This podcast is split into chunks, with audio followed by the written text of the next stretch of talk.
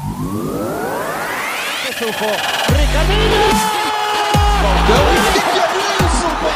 go in a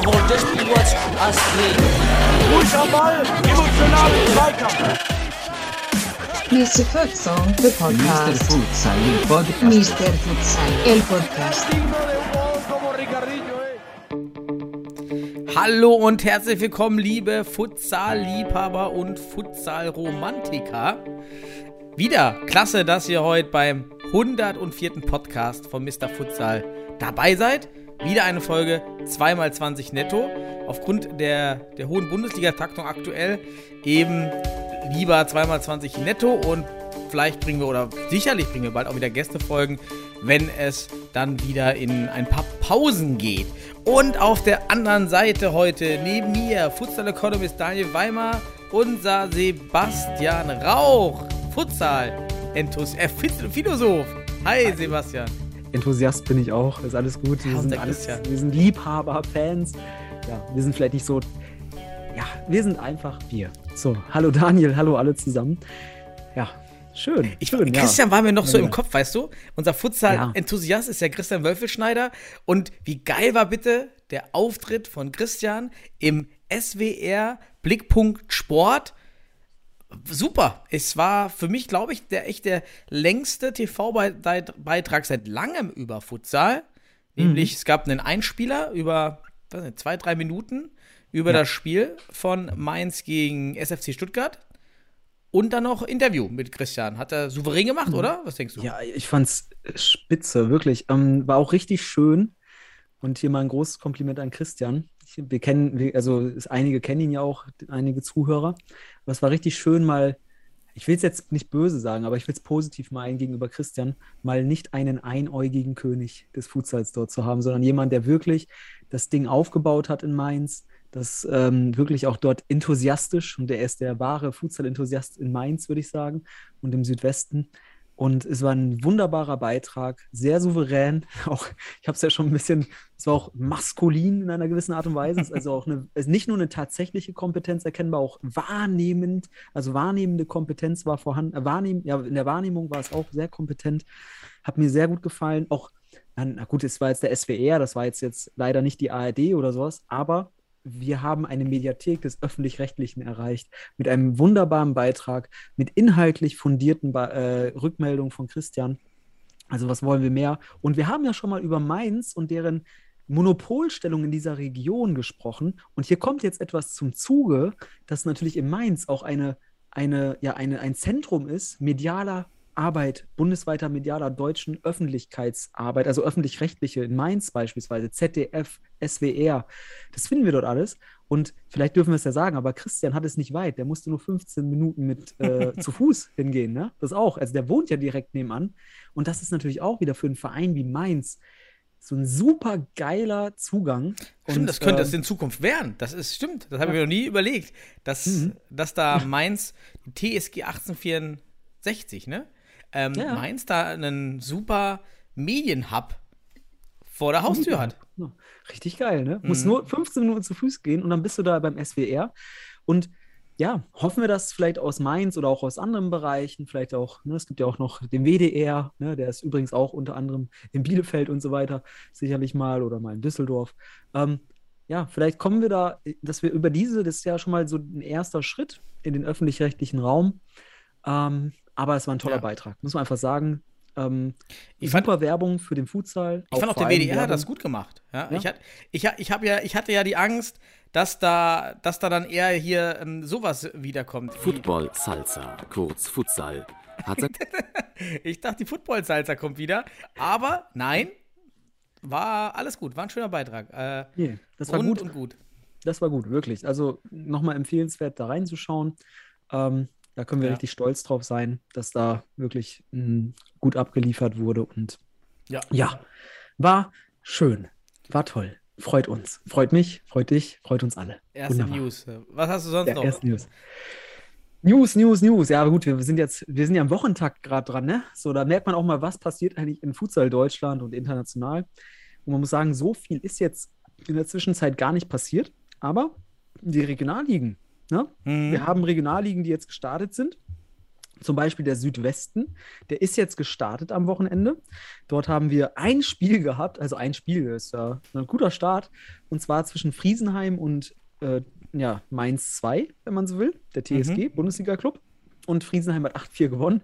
Lässt sich jetzt natürlich nicht viel rausziehen. Ähm, am, nächsten Don äh, am nächsten Sonntag ist das nächste, ne, da ist das schon spielfrei. Also wir werden da den nächsten Spieltag dann erst im November haben. Ähm, aber wir haben eine weiter gestartete Südwest Regionalliga. Wunderbar, alle Regionalligen sind jetzt im Spielbetrieb. Ähm, ich habe aus dem Süden, also können wir vielleicht übergehen in den Süden, da gab es ja auch Spiele. Ich glaube, ja, ich gucke gerade. Ja, es gab Spiele und interessanterweise, ich habe ja, hab ja letzte Woche mal aufgerufen, die Regionalligisten, ey, wenn ihr irgendwie Streams habt oder Bilder, bewegte Bilder von euren Spielen, wäre es richtig cool, wenn wir da vielleicht rankommen und dann können wir uns das angucken und so weiter. Und Regensburg beispielsweise streamt, streamt Ja. die Spiele. Richtig geil. Das war uns gar nicht so bewusst und super geil. Also hier nochmal ein Hinweis: Schaut bei Regensburg vorbei, auch in den Social Media Kanälen.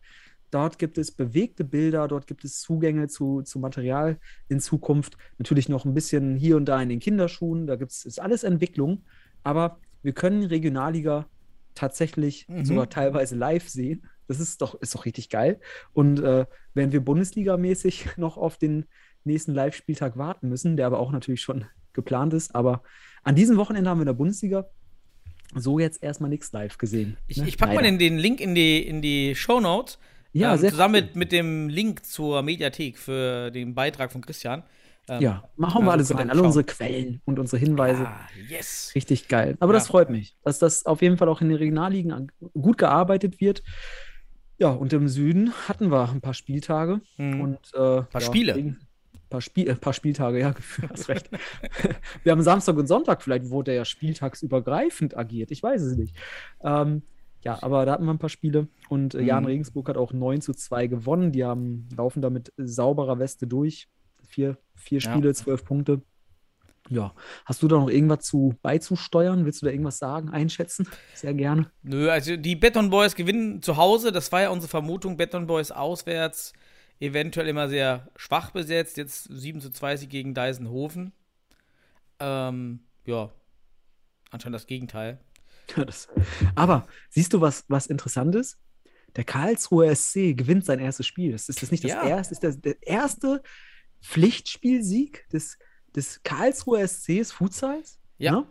Gegen TSV Neuried, die jetzt auch nicht so schlecht gestartet sind, gönnt man denen. Aber auch eben Heimspiel und Neuried und Karlsruhe, das ist schon echt weit.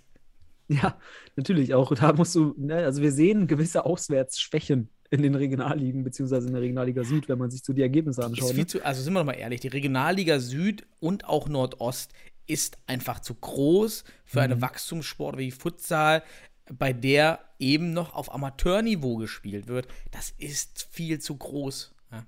Ja, eigentlich müsste man aber überdenken, dass man diese, dass man, also gut im Nordosten, da haben wir natürlich Nord- und Südliga, ne? Da sollen also schon die äh, geografischen Distanzen irgendwie reduziert werden.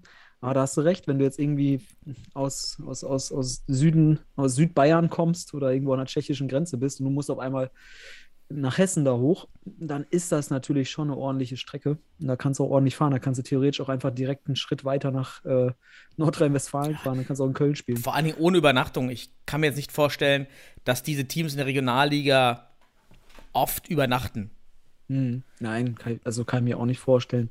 Aber stell dir vor, der Sieger dieser Regionalliga kommt in die Relegation und vielleicht steigt er in die Bundesliga auf. Das heißt, weite Fahrten sind für diesen Sieger, für den, für den Aufsteiger, wenn er aus dem Süden kommt, ähm, ja, schon mal eine Erfahrung gewesen. Und Ja. äh, da gibt es dann hoffentlich keine Probleme bei der Anfahrt in der Bundesliga. So viele, also so viel weiter musst du dann auch tatsächlich kaum. Ne? Also ja, natürlich Hamburg, aber ja, so viel weiter ist es dann in der Masse auch nicht, muss man sagen. Ne? Ja, ja, das stimmt. Sollen wir weitergehen? Du hast gerade Nordost angesprochen. Ja. Ähm, dort gab es tatsächlich das Spitzenspiel in der Gruppe Süd, in der sehr kleinen Gruppe Süd. Ja, also wir haben dort ja nur noch drei Teams, Heidenau, Borea und Karlsruhe Jena, die um die Qualifikation zur Relegation kämpfen. Ja, Und Das Jena- Spitzenspiel war doch schon am letzten Sonntag. Das war ja am vorletzten Sonntag, am 10.10. oder? Ah ja, okay, richtig, das habe ich jetzt, ähm, ja. Da haben wir schon, da haben wir ja, schon das war ja gesprochen. schon, das war ja schon. Vielleicht- vielleicht- aber wir wollen- das, wir ja, wollen mal ist auch noch das Spitzenspiel. Es das sind ja nur drei Teams. Das jedes Spiel ist ja ein Spitzenspiel, aber das ging jetzt leider sehr deutlich aus mit 18 zu 1, äh, Borussia Dresden gegen Heidenau Sehr leider. satirisch gerade hier. Ja, das war ein bisschen eindeutig. Aber äh, ja, wir hatten da ein Spiel und ähm, ja, es sieht immer noch nicht so schön aus, wenn man sieht, nicht Antritt beide, nicht Antritt Gast, Ja. nicht Antritt Heim, nicht Antritt Gast. Not good vibes, aber wir sehen hier auf jeden Fall Borussia Dresden und Karl Zeiss Jena, die werden das wohl unter sich ausmachen. Und äh, dann schauen wir da mal, was dann im Norden auf sie zukommt. Denn da gab es ja schlussendlich auch an diesem Wochenende auch ein interessantes Spiel. Und zwar zwischen äh, Hertha und den FC Liria. Es ging auch relativ knapp aus. Mhm. Ne? 3-1, wenn ich das richtig sehe. Und ähm, ja, Liria hat sechs Spiele, 15 Punkte. Beach United ist aus fünf Spielen mit 15 Punkte vorne. Also auch spannend. Am 24.10., also jetzt am Wochenende, ne, findet dort das Spitzenspiel statt zwischen dem FC Liria und Beach United. Dort geht es Mhm. also um die Wurst. Sollte da Beach United gewinnen, haben sie also schon, ja, wenn man so will, mit einem Spiel weniger, potenziell sechs Punkte Vorsprung vor Liria. Was natürlich schon eine gewisse Hausnummer ist nach fünf, sechs, sieben Spieltagen. Ne? Also ähm, von daher, da können wir mal hinschauen, mal schauen, wie wir nächste Woche über, über dieses Spiel berichten, beziehungsweise wie das ausgeht. Da können wir auf jeden Fall am Wochenende hinschielen, neben der ganzen Bundesliga-Geschichte, die vor uns liegt. Ne? Natürlich. Ja, sieht spannend aus da. Die Gruppe Nord äh, bin ich auch mal gespannt. Also, also Sonntag 18.30 Uhr ist auch mal so richtig nicht vergnügungssteuerpflichtig, oder? Also, Das ähm, geht aber auch, das geht nur in der Berliner Stadtliga dort. Ja. Ach, und ich sehe ja gerade, Kidem Halle ist zurück. Ach nee, FC Hansa. 41 zu 0 verloren. Oh, Eieiei. ich dachte erst Das beim Ergebnis, Kidem Halle ist wieder da. Aber- äh, wa- warte mal, ich muss jetzt mal da draufklicken. Was ist denn da passiert? Was ist äh, da passiert? Ey, da muss ich auch mal gucken. Ähm, war da nur drei Mann? Äh, Wie viel waren denn da anwesend beim. Äh, ja, tatsächlich, zu dritt. Ich, ich nein, hatte- nein, nein, nein. Das Doch, ich habe eben ins What? Blaue, ich habe echt reingeraten, aus Spaß, rein ohne Gefühl. Und tatsächlich, da stehen nur drei Spieler. Alter, ist das, ist das dein Ernst? Die sind mit. Nein, warte mal. Also ist das jetzt nicht. Ist Darf das man nicht, das? Geht das überhaupt? Sind, ja, sind da nicht, ist, ist das vielleicht, sind da nicht ein paar Spieler vielleicht nicht öffentlich? Also die kann man ja auch die sperren. sind, wenn du einen neuen Spieler einsetzt, der noch keinen Spielerpass hat, dann steht da ähm, K.A. Also Krass. es scheint Hansa echt, dass Hansa mit mit drei Torwart und zwei Spielern- Feldspielern. Ist eine gute Alter. Defensivübung. Dann ist ja 41-0 jetzt mal gar nicht so schlecht. Ähm, äh, da würde mich mal, mal interessieren, was, was da los war. Also, wenn jemand von Kroatien Berlin oder FC Hansa, FSV Hansa zuhört, schreibt uns doch mal, was dort los war. Ähm, dann Respekt, dass die Jungs gespielt haben, wirklich. Also, dann lieber spielen und anstatt abzusagen, ist natürlich echt zu zweit. Aber- also, wenn ich so dritt, wenn du drei bitter. hättest, ist es gar nicht so einfach. Also, wenn du jetzt ähm, dauerhaft den Unter, aber das ist auch richtig defensiv Knallgas ohne Ende. Wir können Folgendes sagen. Wir können Folgendes sagen für die Analyse, die wir jetzt natürlich nicht mit bewegten Bildern, aber es war ein Spiel der Zweier- oder Dreier-Taktik. Mehr war es nicht. Was Also-? Ach, Es war, vielleicht ist der Torwart mit rausgekommen, hat man wenigstens noch zu dritt gespielt die ganze Zeit. Ähm, boah, das ist schon krass. Ja. Also, ähm, Es, gibt auch eine, es gab auch drei- eine rote Karte. Warte mal. Warte, ehrlich? In dem Spiel, also unten, oder ist das die, die Übersicht über die ganze Saison? Da war gerade irgendwas mit der Ich roten sehe das Karte. nicht. Ich sehe das gerade Nee, okay, da war die Übersicht über die ganze. Ja, das das wäre ja noch heftig gewesen. Also, ja. na, aber gut. Ja, Das Okay. ist schon bitter. Bitter, dass hier nicht nur 41-0, aber ist auch interessant, weil F der FC Hansa, äh, FSV Hansa hat ja zuvor in Potsdam nur 7 zu 6 verloren. Ähm, also das, das Mhm. Ergebnis ist ja richtig auseinandergehend. Da haben sie aber auch noch ähm, mit voller Truppe und mit zwei Auswechselspielern gespielt. Also immerhin. Aber anscheinend ist die. Der Live-Ticker ist auch gefüllt und ist wirklich jede Minute ein Tor. Also 41. Ja, fast ja jede Netto-Minute ein Tor. Ich sehe das auch gerade hier. Ja, wa warte mal. Man muss auch sagen, die ersten zwei, drei Minuten war kein Tor, ne? Sieht man hier, oder? Oh ja, stimmt. Ja, also, sieht so die haben zwei Minuten durchgehalten oder drei. Das ist schon krass. Ja, und jetzt fragt man sich nochmal, Kidem Halle hat ja mit mindestens vier oder also mit fünf Spielern 101 verloren zu Krass. null. Ähm, und jetzt sieht man ja schon, also wenn ein Team sogar mit zwei Spielern und einem Torwart antritt, schafft man es nicht in mehr als mehr Tore pro Minute zu schießen. Ich frage mich heute bis heute immer noch, wie das, wie das Ja, möglich war. Was, Also, was war das? Was war das da mit Kinem Halle? Also davon hätte man gerne mal bewegte Bilder und solche Highlights mit 101 Toren. Dann hast du auch mal eine Stunde oder mehr Highlights. Ist doch auch nicht schlecht. Also oh, krass. Und wie lange so ein Spiel gehen muss, weil du mal den Ball aus dem Tor holen musst und wieder, ne? Stimmt, und wieder Unterbrechung. Die Bruttospielzeit. Bruttospielzeit ist schön lang, ey.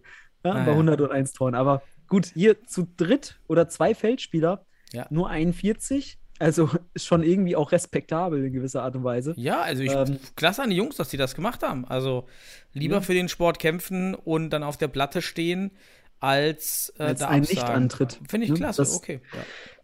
Das liest sich auf jeden Fall besser, auch wenn es ja. 41-0 ist. Also hätte mal Kroatien vielleicht auch nach 10 sagen können, okay, wir geben uns die Hand und einen wirklichen Ja. Effekt hat halt das Spiel auch nicht für Kroatien, wenn du mit 4 gegen 2 spielst. Das hat einfach, das ist, das hat nicht mal, dann mach lieber ein Trainingsspiel gegen Mhm. 4 gegen 4, dann hast du einfach mehr von.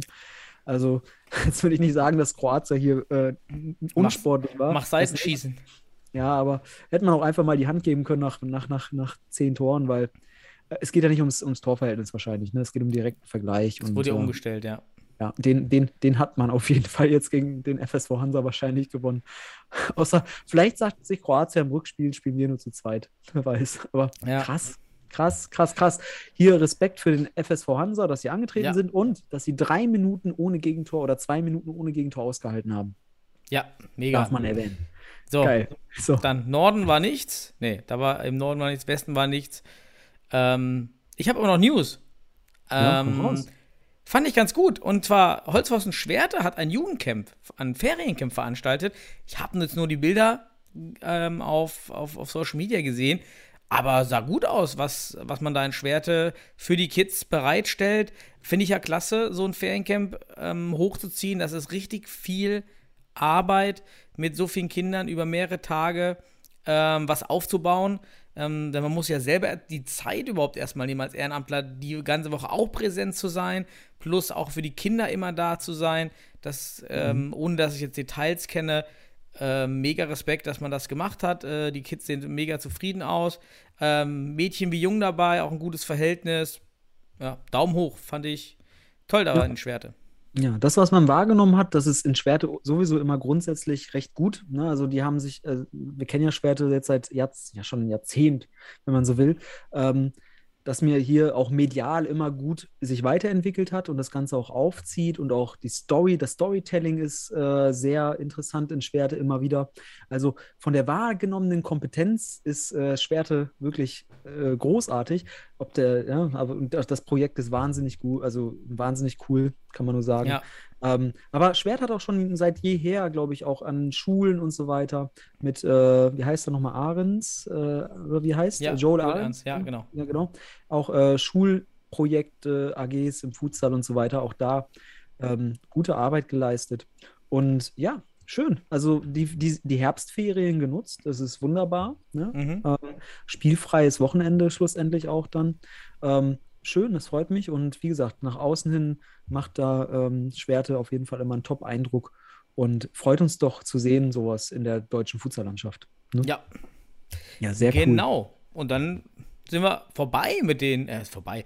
Äh, dann haben wir es geschafft mit den News, oder? Du hast jetzt auch Heute mal eine nichts weiter. kurze News- News-Abfolge. Schaffen wir es heute insgesamt unter 60 Minuten? Ja, komm. Äh, wir sind jetzt bei 18. Dann start, willst du mit der ersten Ach, Halbzeit schon. starten mit deinem Thema? Ja, ich würde, ich würde natürlich, also wir haben ja gesagt, wir machen jetzt immer so eine äh, Reflexion zur Bundesliga. Also so, wir können ja den Spieltag besprechen. Mhm. Wir haben uns beide die Spiele gut angeschaut. Wir haben auch diesmal Warte, ich muss erst starten. Ich muss erst starten, warte. Okay, So, jetzt kannst du. jetzt darf ich. Und es fehlt noch was, warte, hier fehlt noch was. Wenn wir, jetzt, wenn wir über Bundesliga reden, dann fehlt doch eins hier. Bundesliga. Oh je. Wissen Sie, wir haben genug Sorgen damit. Bundesliga. Unser bester Bundesliga-Spruch. Oh je, Bundesliga. Ja, da haben wir genug Sorgen. Okay, aber, aber was war denn? Oh je. Ähm, vorab muss man sagen, aber ich werde hier nichts veröffentlichen an Daten. Also ich werde keine Zahlen nennen, aber Mhm. ich führe weiter die Highlight-Tabelle. Also ich schaue mir ganz genau an, welche Dein Spiele Baby. wie ja, nein, es ist eine, es ist eine soziale Ungleichheitsforschung. Ich schaue mir ganz genau, genau an, welche Spiele wie viel äh, Kapital erhält, wie viele Minuten und auch, ob es da eine Korrelation gibt, also einen Zusammenhang zwischen Tore und Anzahl der, der Minuten, also Tor, Tor, Anzahl der Tore und Anzahl der Minuten. Und da kann ich eins sagen, diese Korrelation ist bisher nicht vorhanden. Das heißt, das ist schon mal ein interessanter Punkt für uns äh, Ungleichheitsforscher, dass wir hier feststellen, es gibt also irgendwelche Strukturen, die zu gegebenenfalls zu Diskriminierung von bestimmten Teams führen. Und die geht, werde ich weiter beobachten und analysieren. Und dann zur, ich glaube, zur Halbserie mache ich dazu einen Bericht fertig und eine Analyse ähm, mit den ganzen Daten.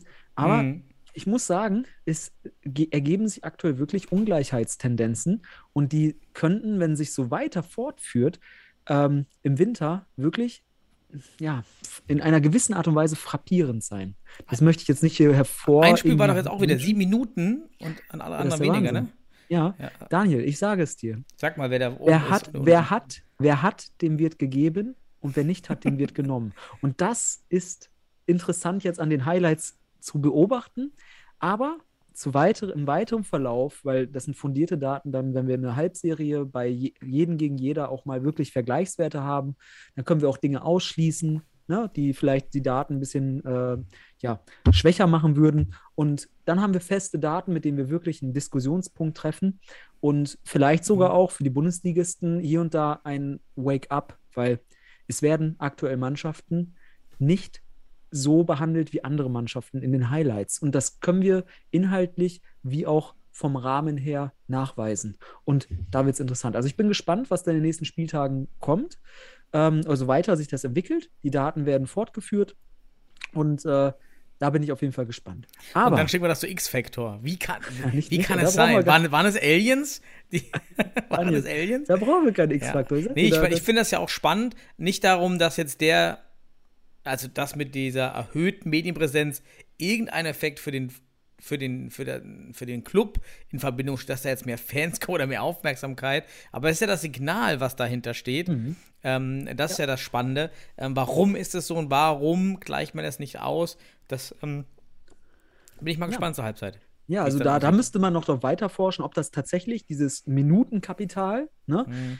Tatsächlich auch dazu führt, dass man mehr, also wirklich auch mehr ökonomisches Kapital und so weiter durch sozial oder mehr soziales Kapital und so weiter, also dass wirklich das dazukommt, das, Ah, das, das ist nicht die nicht, Aussage. Sebastian. Das, Das, das, ist glaube nicht ich die nicht. Aussage. Da, bitte, da sagt der Ökonom, nie, never ever. ja, du Ah, bist halt kein Sozialwissenschaftler, was das Ja. angeht, und kein Soziologe. Und äh, aber gut, das ist auch gar kein Thema. Ich will nur sagen, Ja. es ist total interessant, weil es geht Absolut. hier tatsächlich um eine gegebenenfalls Diskriminierung von Vereinen, ähm, ohne dass man hier sagt, okay, da, der, der Verein, der andere Verein hat jetzt dadurch gewisse Vorteile, die vielleicht so auf den ersten Blick nicht nachweisbar sind, aber wir können gegebenenfalls eine Diskriminierung nachweisen. Und das ist vielleicht ein spannendes Thema, weil wir brauchen eine Chancengleichheit, eine gewisse Chancengleichheit. Und da schauen wir uns das zur Halbserie an. Ah, Ich würde doch nicht mal Chancengleichheit nennen, aber ähm, wir geben alle, alle Clubs geben ja ihre Rechte ab. Und rein rechtlich muss es eigentlich eine Gleichverteilung geben, weil es ja keine explizite Bewertung oder Gewichtung gibt. Ja, niemand Mhm. hat festgelegt, dass jetzt diese Spiele wertvoller sind für das Gesamtsystem. Das, ich finde es rechtlich äh, schon kritisch, wenn, wenn der Bestplatzierte dann am Ende 55% mehr Sendezeit hat oder 25%. Das ist dann, das darf einfach auch rechtlich nicht sein. Das ist ein Vertrag, den hat man unterschrieben, äh, alle Clubs, dass, dass man ein gemeinsames Produkt erstellt. Und das ist halt gemeinsam. Und, ähm, Ja, aber Daniel, das wäre ja sogar noch eine Korrelation, wenn wir jetzt hier den, das, den Erstplatzierten mit am meisten Highlights hätten. Aber diese Korrelation gibt es ja nicht mal. Wir haben hier gar keine in der Hinsicht erstmal nachvollziehbare äh, Verbindungen oder Zusammenhänge. Und das können wir dann reflektieren. Und ich bin der Überzeugung, weil wenn du weniger Highlights hast, und das heißt wirklich bis zu 25 oder 26 Prozent weniger, dann hast du weniger Mhm. Szenen, dann hast du auch weniger Platzierung von Spielern. Das heißt, du hast bestimmte Marketing-Effekte nicht. Und ähm, ja, oder auch, äh, sei es Torszenen, fehlen dir einfach. Torhüterparaden. Mann, das war ein Spieltag. Da haben wir hier äh, wirklich zwei wahnsinnig gute Torhüter. Ja. Aber wie äh, heißt denn der in. Sennestadt? Pacheco? Pacheco? Nicolas äh, Pacheco heißt der. Also für Das mich die Parade der Saison. Schaut euch das alles an. Ist, Im Netz sind ja die Highlights. Äh, Ich glaube, Clemens Burmeister hat es gepostet. ja, super. Also Was für für mich eine Monsterparade, Parade. ne? Ja, Krass. Also, Also wirklich richtig stabil, aber da kommen wir später drauf. Lass Ja, uns ja, doch einfach okay. mal in, den, in, den, in das erste Spiel des Spieltags ich habe noch generelle, ich habe noch starten. drei generelle Kommen, ähm, Hinweise zu die Ligen. habe ich mir aufgeschrieben. Ja, komm, wir Ähm, haben ja noch zwei Halbzeiten, ne? Wir haben Ja, aber es sind nur drei. Pass auf. Äh, erstens, ähm, ein, zwei Videos hatten keine Interviews am Ende und ich fand es deutlich besser. Also diese Interviews höre ich mir nicht an, ist mir auch völlig egal. Gar kein Mehrwert. Ja, also warum? Ja, nimm doch bitte die Zeit für diese wirklich unnötigen Interviews für Spielzeit. Mehr Szenen. Dann, warum Aufwärmszenen? Da waren einige Spieler, die hatten dann noch mal eine Minute diese Aufwärmszenen. Warum denn? ja, im Durchschnitt sind die so 20 bis 30 Sekunden, Ach, ja. diese Aufwärmszenen. brau- Aber, es ist, es ist doch einfach Menge. an. Ja, das Ding startet und zack, erste Szene. Und ich weiß nicht, wie du das siehst. Die Kommentare sind unnötig.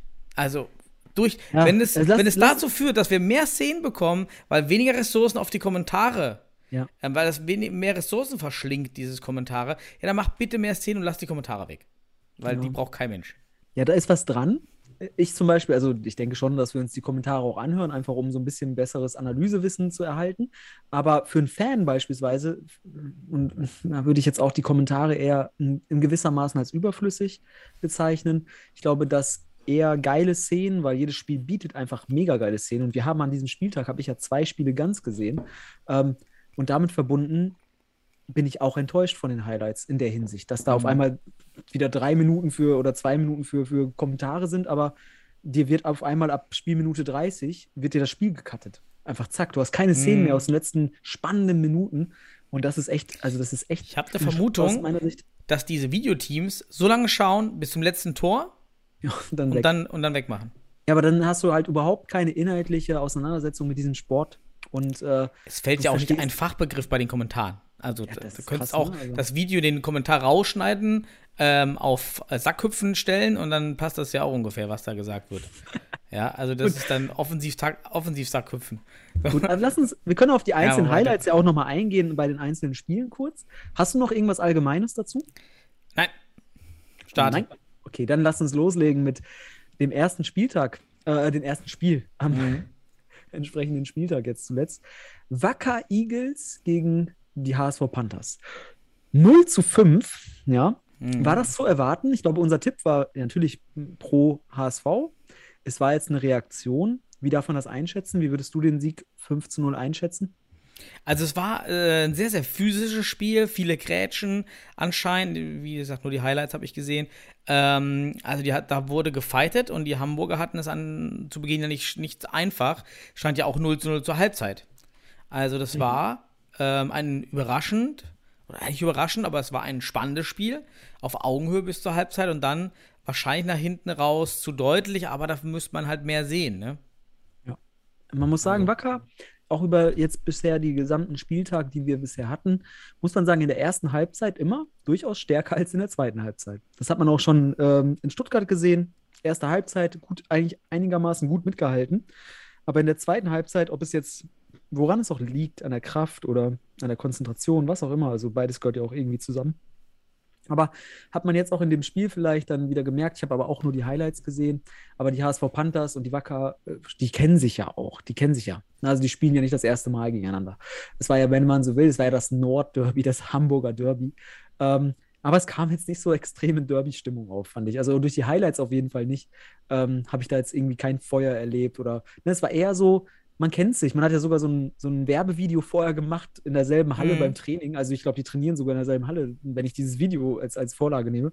Ähm, also die waren schon sehr nett zueinander. Also auch teilweise Spieler, die gegenseitig schon miteinander gespielt haben, wahrscheinlich im Fußball und auch schon bei den einzelnen Futsal-Clubs zusammen. Also Rivalität war da jetzt nicht extrem. Natürlich körperlich betont und so weiter. Ne? Man will ja auch gewinnen. Aber das 5-0 ging, glaube ich, in Ordnung. Die HSV Panthers haben jetzt ihre drei Punkte, ne? die ersten drei Punkte, haben sich damit auch, also ist ja nicht so, dass die HSV Panthers jetzt grundsätzlich schlecht, schlecht gespielt haben, aber gegen Wacker mussten diese drei Punkte jetzt auch her. Ja. Ähm, Wacker konnte jetzt aber auch nicht die Schwächen der HSV Panthers aufzeigen. Das muss ich auch ganz ehrlich sagen. Zumindest habe ich das nicht in den Highlights analysieren können, dass da irgendwie großartig Schwächen der HSV Panthers aufgezeigt wurden, wie in den Spielen zuvor.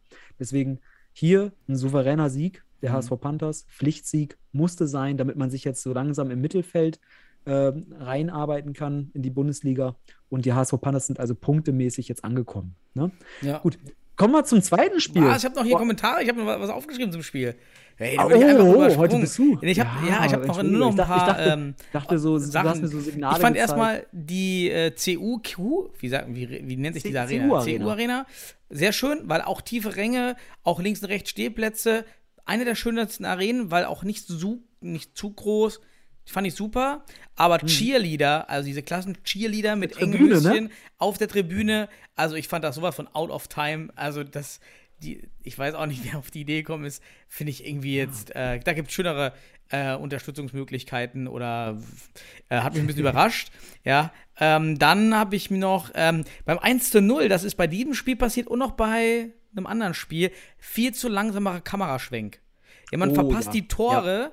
Ähm, und ich frage mich, warum nehmen die Kameraleute, die ja keine Ahnung von Futsal haben, das wissen wir nun, ähm, dann keine GoPro mit, mit einem Weitwinkel, nehmen zusätzlich auf und schneiden dann wenigstens für die Szenen, die, ja, wo Hm. der Arm anscheinend etwas zu träge ist und schalten dann um. Man merkt, dass die Kameraleute nicht im Futsal sind, weil sie zu langsam reagieren. Ja, wenn der Ja. Torwart den Ball in der Hand hat, dann würde ich schon, schon so weit schwenken, dass ich vom Torwart eigentlich nur noch die, die Hand sehe. Weil ja, oder weiß, der, der, der der Torwart ist schon im rechten Rand. Ist, wenn er das jetzt von, von rechts nach links wirft, dann hast du den Torwart Ja. halt auf jeden Fall in, am rechten Bildrand. Ne? Damit halt die Strecke überbrücken, also dass du nur eine kleine Schwenkbewegung hast. Da ist noch nicht die Erfahrung anscheinend. Die Frage ist halt, wann kommt die Erfahrung? Wir haben jetzt Spiel, vier Spieltage und wir sehen das tatsächlich. Also es ist jetzt mittlerweile nach vier Spieltagen, weil es halt sich auch nicht großartig verändert hat in der Qualität, ähm, sehen wir halt hier keine Verbesserung. Und das Ja. ist auffällig mittlerweile. Wenn das am ersten Spieltag, am zweiten Spieltag passiert, dann ist das halt so, ja. Aber am vierten Spieltag noch, Hm. schade. Weil es ist, wie du schon sagst, eine geile Halle dort gewesen.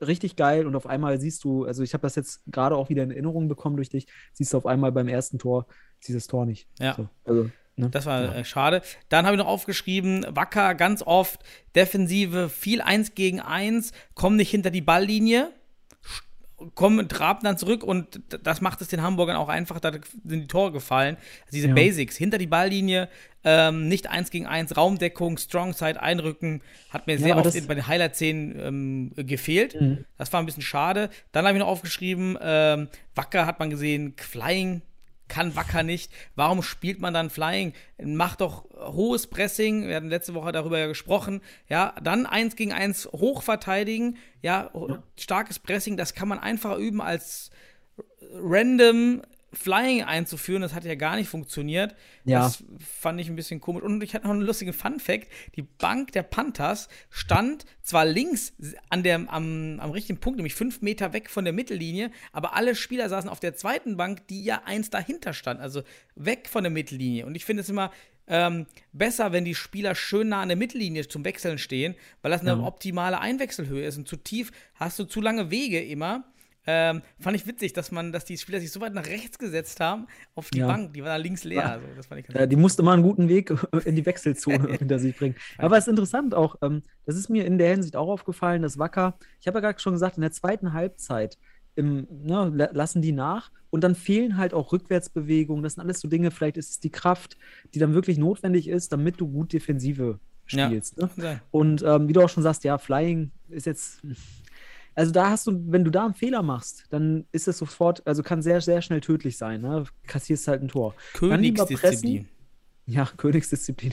Ich glaube, so würde ich es nicht benennen, aber ähm, ich, ich finde mal so diese Bewertung mit Königsdisziplin finde ich ein bisschen schwierig. Ähm, aber was ich sagen will ist, ähm, wenn du Flying nicht beherrschst, dann kannst du tatsächlich eher vielleicht Vollfeldpressing machen, weil du kannst noch, wenn du mal überspielt wirst, noch irgendwie was retten. Wenn du Mhm. aber beim Flying den Ball verlierst und das Tor ist leer, dann kannst du da wenig noch retten. Und das heißt, da ist Risikoeinschätzung wichtig und die eigene Fähigkeit einzuschätzen. Und ähm, ja, aus diesem Spiel kann Wacker da sicherlich wieder einiges lernen. Ja. Ne? Das auf jeden Fall. Ja, gut. Darf ich jetzt überleiten Ja. zum nächsten Spiel? Du. Wunderbar, Herr Wanja. Heu heute sind Sie gut vorbereitet. Jetzt sind wir, sind wir auch mal zwei, die vorbereitet sind Ja. Aber ich muss auch sagen, heute bist du analytisch top drauf. Ähm, Ja, zweites Spiel. Das war ja auch dann hier deine, deine große Liebe, die Fortuna, die in, in Weidendorf gespielt hat. Dort knapp Mhm. verloren, 4 zu 3. Ähm, ich erzähle mal jetzt so ein bisschen zum Spiel. Also das, die erste Halbzeit war ja lange Zeit sehr, äh, ja, wie soll man sagen, sehr offen. Es war sehr lange 0-0 und am Ende gab es dann äh, einmal einen 10 Meter und dann wiederum einen 10 Meter, der dann aber auf, aus 7 Meter äh, ausgeführt wurde. Und es gab ein Novum in der Bundesliga und zwar den Torschützen, einen Doppeltorschützen als Torwart, Christian de Groot. Mhm. Ne? Ich glaube, der Kommentator hat auch ihn den Jörg Butt des deutschen Futsals jetzt genannt. Also Ja, ja, mit diesem der- Titel finde ich, also gut. Aber was wir sagen wollen ist, ähm, auch der Kommentator der spricht da vom 6 Meter und so weiter. Es ist halt, wir merken, da ist keine große Auseinandersetzung mit dem Sport. Das waren 10 Meter, der vorgelegt wurde, weil es halt ein Meter vom Strafraum war. De Groot hat sich den Ball genommen, hat das Ding reingehauen, weil es ja keine Mauer geben darf. Zack. 2-0 für, für Düsseldorf zur Halbzeit. Jetzt frage ich mich, okay, das war am Ende. Das war am Ende der ersten Halbzeit. Da sind die Tore gefallen für Düsseldorf. Aber hat Weilendorf vielleicht ein kleines Problem in der ersten Halbzeit? Die liegen in der ersten Halbzeit, spielen die manchmal wirklich ein bisschen Harakiri. Dann natürlich auch der Torwart, der nimmt den Ball vor diesem sieben, sieben Meter Freistoß, wenn man so will, nimmt er den Ball einfach außerhalb des Strafraums in die Hand, kriegt eine rote Karte. Ähm, auch, sorry, also es hört sich doof an, aber es ist selten dämlich, dass man das, ne, es kann passieren, aber es ist echt dann scheiße für, für, einen eigenen, für, für das eigene Team. Ähm, dann Ist aber aus Torwartsicht sehr schwer bei Ja. diesen Multihallen mit dem Linien-Tic-Tac-Toe. Genau. Ähm, da den Übersicht zu behalten, ist mir auch mal in einem Spiel vor ein paar Jahren passiert. Da war da so ein ganz komischer grauer Boden. Ey, das ist wirklich schwer, da als Torwart manchmal den Überblick zu behalten. Da fand ich rot. Ah, Ja, aber das musste geben in dem Moment, weil der Spieler ja, Ja. sonst den Ball kriegt. ja, du musst Aber da muss ich sagen, ich habe den Hallenboden angeschaut. Ich finde so, also da, wenn wir jetzt mal andere Hallenböden damit vergleichen, war es jetzt nicht der schlimmste Hallenboden, aber du hast schon recht, diese Mehrfachlinien und sonst was, das ist ja eine Katastrophe viele. Oder manchmal ist auch der Mittelkreis auf einmal weiter links von einem anderen Spielfeld noch. Mhm. Da bist du ja völlig irritiert manchmal als Torwart. Deswegen muss man sich auch mal so ein Tape da irgendwie hinkleben. Ja, aber das war leider ähm, dann auch zum, zum, zum 2-0 führend.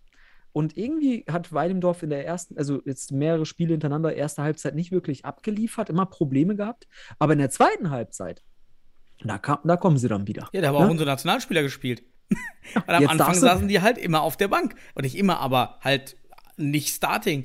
Und Ja. am Ende haben die öfter gespielt anscheinend, nach, wenn wir dem Kommentator da Glaube schenken wollen. Aber dann war eben Blessi, Pai, äh, Söser, Ja, äh, dann und die eben haben auf auch, der Platte. Ja, auch das Tor von Sipahi, auch wenn es aus meiner Sicht dann am Ende ein schwacher Abschluss und auch ein Torwartfehler war, den darf de Groot auf jeden Ja. Fall halten. Aber das, man kann sich die Szene nochmal anschauen. Aus dem 4-0, aus der V-Formation des 4-0s aufgebaut. Der Ball geht raus auf Söser. Sipahi startet in die, in die Tiefe. Söser nimmt den Ball an, macht hier in gewisser Art und Weise eine Finta, also nimmt den Ball an, täuscht an, zieht in die Mitte und spielt den Diagonalpass zu Sipahi, der dann Mhm. relativ frei das Ding in die kurze Ecke schlä- äh, schießt. Also ein sch- richtig schönes Tor, auch fußballtaktisch, richtig schön, ähm, muss man sagen. Und du sagst es, das waren dann unsere Nationalspieler aus Weidemdorf, die das initiiert haben. Und jetzt frage ich mich, haben vielleicht die, ja, die, äh, die, die Balkan-Profis in Weilendorf vielleicht ein Problem mit schwächeren Gegnern in der ersten Halbzeit, wegen der Mentalität, mit Mhm. der Ernsthaftigkeit? Im Penzberg ja schon ähnlich. Ähm, das sind natürlich so Dinge, die muss sich ein Top-Team auch mal gefallen lassen, dass darüber reflektiert wird, weil wir sehen hier in diesem Spiel, dass man in der ersten Halbzeit Düsseldorf halt nicht den Zahn ziehen konnte. Auf der anderen Seite hat Düsseldorf aber natürlich auch gut gegengehalten. Das muss man auch sagen, sonst führt man da nicht 2-0 zur Halbzeit. Aber in der zweiten Halbzeit war die Luft raus. Dann hat Weidendorf das Ding gedreht. Ne? Luft Und, raus. äh, Vielleicht ist es dann einfach auch die Kraftsache, weil Imdorf macht einfach mehr Training, hat mehr Möglichkeiten, die Spieler. ähm, Ist einfach so und vielleicht hat man dann eben im, im längeren Verlauf dann die Kräfte, den zweiten, dritten Block zu bringen, der dann immer noch die Qualität ähm, hat über, über äh, dem, unserem Kader, ähm, Kader von Fortuna. Also das, das kann natürlich ein, ein Punkt sein. Das Tor von, was du gerade angesprochen hast, war für mich auch eines der schönsten Futsal-Tore des Spieltags. Hab mich auch gefreut beim DFB Instagram-Kanal die, die Tor-Highlights zu sehen. Erstmal an sich Tor-Highlights finde ich eine super Sache. Und auch dieses Tor ähm, eben als ein, Ja. ein typisches Futsal-Tor, ein typisch schönes Futsal-Tor, nicht nur Fallrückzieher und, und Zaubertore. Ähm, war aus meiner Sicht aber ein, auch ein, doch ein, ein Basic-Fehler von Valeriani, äh, unser, unser Pivo, der halt auch die Kopertura nicht macht, also nicht einrückt, ja. steht auch wieder hinter der Balllinie, äh, vor der Balllinie, äh, was wir eben bei Wacker angesprochen haben. Hat er leider zweimal gemacht, ähm, rückt nicht in die Mitte ein, dadurch sind zwei Tore entstanden. Ähm, das ist ein bisschen schade. Äh, junger Spieler, hat, da merkt man auch wieder, Spieler, die nicht so lange Futsal trainiert haben, früher eben in seinem alten Verein, auf höherem Niveau. Und ähm, wenn man dann gegen Futsal-Profis spielt, die das entweder seit der Kindheit schon tun oder schon seit mehreren Jahren, das ist dann eben, äh, ist dann schwierig, ne? Das müssen auch viele noch ja. lernen, die jetzt in der Bundesliga spielen. Ja, aber es ist ein interessanter Hinweis, weil mir ist auch aufgefallen, jetzt auch an den ganzen Spieltagen, der überwiegende Anteil der Pivots der Bundesliga hat leider individualtaktisch wenig, und ohne, ohne es böse zu meinen, aber wenig Ahnung, wie man sich richtig verhält in der Defensive. Cobertura, reinziehen, Ayuda, also diese Hilfestellung und so weiter, all das. Ähm, aber auch ne, bei Düsseldorf äh, an den, an, am Defensivverhalten fand ich das auch bei den Gegentoren relativ schwach im, im individual- und gruppentaktischen Defensivverhalten, weil dann steht der Ala auf einmal auf der ganz anderen Spielfeldhälfte. Wen deckt er dort? Also wen will er da ähm, an der Außenlinie ja. decken? Er rückt nicht ein ins Zentrum, kann das Zentrum also nicht, kann die Passlinien durchs Zentrum nicht schließen, lässt es offen. Und Düsseldorf hat hier tatsächlich eins, also aus dem Spiel, die ein, zwei Tore, die da gefallen sind, waren wirklich durchaus schwach, individualtaktisch und gruppentaktisch in der Defensive. Und du sagst ja schon, der Pivot, Coberturas und so. Aber das ist so ein Phänomen, bei den Pivots vor allem, dass ich in der gesamten Bundesliga irgendwie so aktuell sehe. Das sehe ich auch bei Stuttgarter Futsal Club. Ähm, da kommen wir gleich noch drauf, dass da auch nicht immer die Kobertura stattfindet. Das siehst du überall. Und ich hoffe, dass dieses Know-how durch die Trainer auch in die Analyse einfließt, damit wir in Zukunft eben bessere Defensivverhalten sehen, aus denen wir besser lernen können oder aus denen wir auch, ja, ich sag mal, Positivbeispiele ziehen. Ähm, aber bei Düsseldorf war es leider dann vielleicht gewisse Unerfahrenheit und noch fehlende Kompetenz in dem Bereich. So oh. hat man dann das Spiel am Ende nicht über die Bühne bringen können, hat trotz 2-0-Führung leider das Ding noch verloren. Mhm. Aber, und das darf ich äh, kurz allgemein jetzt was zu sagen zu den Spielen. Machen wir in der Halbzeit, aber ich, ich, ich hänge heute die zweite Halbzeit auch noch total an die Bundesliga dran. Ja, super. Dann machen wir einen fließenden Übergang gleich. Ja. Ähm, aber bei dem Dorf und Düsseldorf dann haben wir aber auch gleich noch das Spiel Bielefeld gegen Hott äh, und Stuttgart gegen Mainz. Was mhm. sehen wir hier? Wir sehen hier also die drei Top-Teams gegen mehr oder weniger drei Mittelfeldteams, also Mannschaften, die wir so in der Mittelklasse der, der, der Liga einschätzen. Und für mich waren dies, war dieser Spieltag total interessant, wie nah oder wie weit das Mittelfeld von diesen Top-Teams weg ist. Und am ersten Spiel zwischen Weidendorf und Düsseldorf hat man schon gesehen, das ist nicht so weit. Die sind schlagbar. Mhm. Da kann was passieren.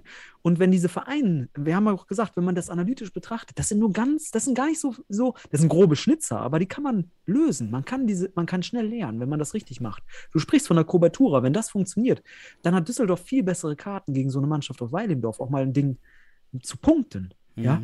Und dann sehen wir Weilendorf, auch Hohenstein oder Stuttgarter Futsalclub, die sind nicht so weit weg. Das sehen wir jetzt am vierten, an diesem Spieltag sieht man es. Weil da haben wir die direkten Duelle dieser Mittelfeld- und Spitzenteams. Wenn du nichts mehr zum Spiel hast zu Weil im Dorf, hast du noch was? Ähm, nee, das war jetzt nur noch mal am, am ja. Anfang, was organisatorisch ist, ist ähm, wo es jetzt hier verrutscht. Ähm, eigentlich nur noch, was ich ein bisschen schade fand, ist der Zeitnehmer im Garagenraum in dieser Turnhalle. Ach, das ist so ein bisschen, es ist halt schwer in der Halle, aber das sieht halt echt nicht. Ja, aber ja, das habe ich, ja, das, das hab ich ja schon Spiel, beim Spiel Weilendorf gegen äh, ja. MCA Futsal Club Bielefeld be, äh, bemängelt. Die Halle ist einfach für äh, viel zu nah an der, am Seitenrand, also ja. an, der, an der Seiten am Spielfeld. Das ist einfach nicht geeignet. Spielfeldbegrenzung. Das ist eigentlich keine geeignete Futsal-Spielhalle, wenn man dort die Bänke platziert. Das ist einfach so. Ähm, das ist gefährlich. Da ist ein Tisch mit, mit Ecken, äh, mit, ja, mit scharfen Ecken, wollte ich schon sagen. Nein, mit Ecken, wo du gegen, harten Ecken, wo du gegenstoßen kannst und auch schwere Verletzungen äh, zur Folge haben kannst. Und ja. der steht da gefühlt 20 Zentimeter von der Außenlinie entfernt. Das ist leider, das sieht man in den Videobildern, und das ist leider nicht, nicht gut genug für die Bundesliga. Mhm. Da muss man sich was überlegen in Weilendorf aus meiner Sicht, ähm, weil das ja auch Gefährdungspotenzial ist. Ne? Gut. Und dann hatte ich noch die Sache mit äh, Christe Groth. Ich habe mich gefreut, dass er jetzt Flying spielen durfte, denn für mich ist, wenn Christe Groth einen mhm. Special Skill hat, ist es, dass er wahrscheinlich der beste Flying Goalkeeper, äh, Spieler, Torhüter in der Bundesliga ist, weil er so stark am Fuß ist und hat auch direkt den Assist gegeben zu dem äh, 4 zu 2. Das fand ich äh, dann 4 ganz schön 3, wieder, wieder zu sehen. 4 zu Also 3, der hat- genau. Ja. Ist das nicht ein Torwart, der zwei Tore macht und einen Assist? Ja, weil, wie du schon sagst, Ja, das, ja, geil, ne? Das ist auch mal auch eine Besonderheit. Das werden wir vielleicht gar nicht so häufig mehr erleben im Futsal jetzt in der Richtig. Bundesliga, aber es war ein Special. Und du sagst ja Special Skills. Also der ist ja auch äh, aus dem Fußball Feldspieler. Ähm, deswegen schießt er ja auch äh, die 10 Meter und so weiter und versenkt die Dinge auch. Also von Mhm. daher auch erstmal Chapeau. Ähm, aber dafür hat er halt in, leider an diesem Tag keinen guten Tag auf der Linie gehabt. Also das, das, An das Anschlusstor durch Weidemdorf, was Weidemdorf sozusagen wieder die Energie gegeben hat, um ranzukommen, das darf er sich auf seine Kappe schreiben, hat aber, und das muss man sagen, natürlich in gewissermaßen das Ganze ausgeglichen durch seine Scorerpunkte, die er in diesem Spiel gesammelt hat. Also da will ich jetzt keine schlechte Leistung geben, weil er hat im Gesamtpaket einfach äh, ja, eine ganz gute Leistung gegeben, weil er auch als Torwart andere Fähigkeiten noch mitbringt. Ja. Ne, der Flying, Vorlage, zack, auch nicht schlecht. Das muss man sagen. Das können nicht viele Torhüter und da ist er bestimmt einer der besten, die auch da einsetzbar sind als Flying. Ne? Gut. Ich würde jetzt weitergehen auf das Spiel. Mhm. NCR Futsal Club Bielefeld gegen Hott, gegen Hohenstein. Hohenstein hat sehr knapp dort gewonnen. Man muss aber auch sagen, also einerseits muss ich sagen, ich habe zwei Spiele auch komplett gesehen. Also das war jetzt zum Beispiel dieses Spiel mit MCH Futsal Club Bielefeld gegen Hohenstein. Und hier, ähm, der MCH geht sehr schnell in Führung durch eine, auch ein richtig schönes Futsaltor. Dieser typische äh, Eckball äh, Eckball-Lob, den wir kennen. I to catch him. Mhm. Ja, Also, der schwerste Eckball ist. Ja, aber ich muss auch ehrlich sagen, I to, I to catch him bei der deutschen Meisterschaft, jetzt auch in der Bundesliga, wiederholt als gute, mit guten Leistungen und äh, Torerfolgen, wäre eigentlich auch jemand, der ist ja auch der ist Mitte 20, der könnte ja auch nochmal in die Nationalmannschaft. Also auch das wäre mal eine Idee. Aber wir wollen ja jetzt hier niemanden äh, in, in Verlegenheit bringen aus, äh, vom DFB. Was ich aber sagen will, ist, ähm, der MCH geht in Führung, 1 zu 0. Dann ist es erstmal auch, ähm, ja, ich sag mal, ein Schlagabtausch, der aber dadurch geprägt ist, dass, dass, ähm, dass Hohenstein mehr Ballbesitz hat, weil der MCH sich, weil man auch tatsächlich wegen, ich glaube, fünf Ausfällen hat man, ja, ich will nicht sagen dünnen Kader, aber man hatte nur vier Feldspieler als Auswechselspieler, weil erstens, dir fehlte der Stammpivot Hakan Erdem, den kennen wir alle, ehemaliger Nationalspieler, sicherlich auch in Zukunft nochmal relevant, weil der das Pivotspiel ja auch wirklich überdurchschnittlich für deutsche Verhältnisse beherrscht. Der hat gefehlt. Vico Matic, ebenfalls Nationalspieler und Linksfuß, hat gefehlt Mhm. wegen Erkrankung. Dann äh, Oliver Bollwicht hat gefehlt als Pivot. Also hier fehlten eigentlich die Pivots im Spiel. Und das hat man irgendwie gesehen, weil man hat 1-0 geführt, hat sich da ein bisschen fallen lassen. Äh, Hohenstein hat viel Ballbesitz gehabt und auch sehr gute Chancen, muss man sagen. Aber es war in einer gewissen Art und Weise auch ein Schlagabtausch, weil der MCH immer wieder Nadelstiche setzen konnte und auch gute Chancen sich auch aus Konter- oder Pressinglösungen erspielt hat. Aber man muss sagen, und dann kamen wir nämlich beim MCH äh, ja, zu Ni Nicolas Pacheco, der argentinische Torwart, der nun endlich tatsächlich von Anfang an gespielt hat. Der, ne, also da hat das erste Mal von Anfang an gespielt, Mhm. weil Cleverson Pelch als Trainer hier auch, auch gewisse soziale Ader hat. Der wird sicherlich nicht sofort einen Torwart den anderen vorziehen, sondern jedem seine Chance geben. Aber dann haben wir diesen Mega-Save in- aus dem Spiel. Also da haben wir erstmal eine krasse Torwartleistung. Also Nicolas Pacheco hat da wirklich nachgewiesen, auch Abwürfe und äh, Ball am Fuß wirklich sehr gut, muss man einfach sagen. Auch in der, auch in der Lösung übers Flying, da kam er auch ab und zu sporadisch raus. Das ist jetzt, habe ich jetzt so im Gesamtspiel halt beobachtet. Ja, aber da muss man sagen, Hohenstein macht auch verdient das 1 zu 1, weil sie einfach am Drücker waren. Und äh, man hat auch gesehen, die waren fit. Der MCH ist so ein bisschen kräftemäßig auch äh, zum Ende der Halbzeit ein bisschen ab, äh, runtergefallen. Aber nach dem 1-1 hat Hohenstein sich wieder auf Halbfeld gestellt. Also dann haben sie auf einmal wieder zurückgestellt und dann hat der MCH direkt zwei große Chancen und macht das 2-1. Und dann führt der MCH zur Halbzeit 2-1. Nicht unverdient, aber es wäre jetzt auch ein Unentschieden nicht unverdient gewesen, weil Hohenstein tatsächlich irgendwie mehr vom Spiel hatte, aber immer wieder was zugelassen hat. Und Pacheco einfach, man muss sagen, eine grandiose äh, Partie gespielt hat und den MCH da also in, in der Führung, in die Führung auch gebracht hat in gewisser Art und Weise. Ja, und zur Halbzeit kommt Hohenstein raus. Der MCH, man hat gemerkt, man lässt sich eher, ne, man hat, man hat das, hat die Körner reingeworfen, die man hatte. Ja, und dann hat man das Spiel leider wieder innerhalb von zwei Minuten aus der Hand gegeben. Man hat das 2-2 kassiert und dann ging es sofort in der nächsten Minute zum 2-3. Mhm. Ja, und dann haben übrigens die Highlights geendet. Also das finde ich auch krass. Das, ich glaube, die Tore, da muss man auch mal, also jetzt hier man mal die Highlights vergleichen zu dem realen Spiel, denn das Tor war in der, in der 31. Minute zum 3-2. Und was in den letzten neun Minuten noch passiert ist, das war alles aus den Highlights gar nicht mehr da, es war nicht da, aber im Gesamtspiel, da hat dann der NCH noch fünf, sechs Minuten Flying gespielt. Das war richtig spannend, da waren noch gute Szenen dabei. Die hätte ich mir auch echt gerne in den Highlights gewünscht. Ich kann das jetzt auch nur sagen, weil ich diesen Vergleich habe. Ne? Aber das hätte ich mir echt gewünscht. Und ich finde es echt schade, dass vor allem das Flying-Spiel in einem so spannenden Spiel keine Bedeutung kriegt in den Highlights, sondern dann am Ende wieder zwei Minuten Interview kommt. Also das, da muss ich sagen, was für eine schlechte Arbeit von den Ligen oder die Ligen, weil, was die hier aus den Highlights rausgeholt haben, weil da war noch richtig viel Potenzial am Ende, um diese Spannung, dieses, es war auch eine Art Topspiel, weil der MCH natürlich hier auch versucht hat mitzuhalten, aber am Ende muss man auch sagen, durchaus ein verdienter Sieg für Hohenstein. Und ja, die haben sich jetzt oben wieder, also mehr oder weniger gefestigt. Ist halt mal hat spannend, was in den Verträgen steht, was die Ligen liefern müssen. Es gibt ja mit Sicherheit dann so Medienverträge, also Ja. wie, soll, wie sollen die Highlights aufgebaut sein? Ich kann mir vorstellen, dass dort steht, dass alle Tore gezeigt werden müssen und der Rest so, dass es vielleicht gleich ist. Also hören die einfach auf zu schauen. Das Die hören so einfach auf. peinlich. Die gucken bis zum letzten Tor und äh, hören auf. Könnte sein. Jetzt ohne, Ja. ich, ich weiß es ja, Ja. nicht, aber das, das ist schon sehr auffällig. Auffällig. Ähm, Ja. Müssen wir mal darauf achten, ob das bei Spielen, wo wir das ganze Spiel gesehen haben ähm, oder dabei waren, ob das dann in dem Fall ja so ähnlich ist. Meistens fällt ja noch ein Tor zum Ende. Es war nun halt hier sehr extrem, dass sehr lange kein Tor mehr gefallen ist. Ne?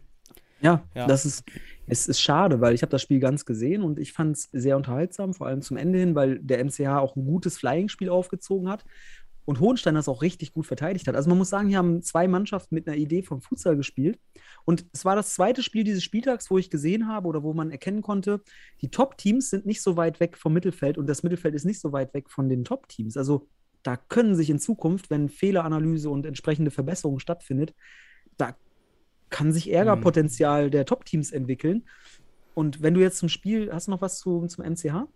Ja, ich habe ähm, noch ein paar Stichpunkte mir gemacht. Also erstmal, ähm, ich fand die Halle in Dennisstadt ist, ist tut mir leid, ist die hässlichste Halle von allen. also die ist wirklich grauenhaft.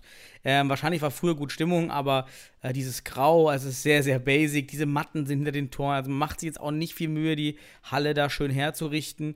Naja, sei es drum, ist halt, ist, man ist dann halt, hat mal die hässlichste Halle.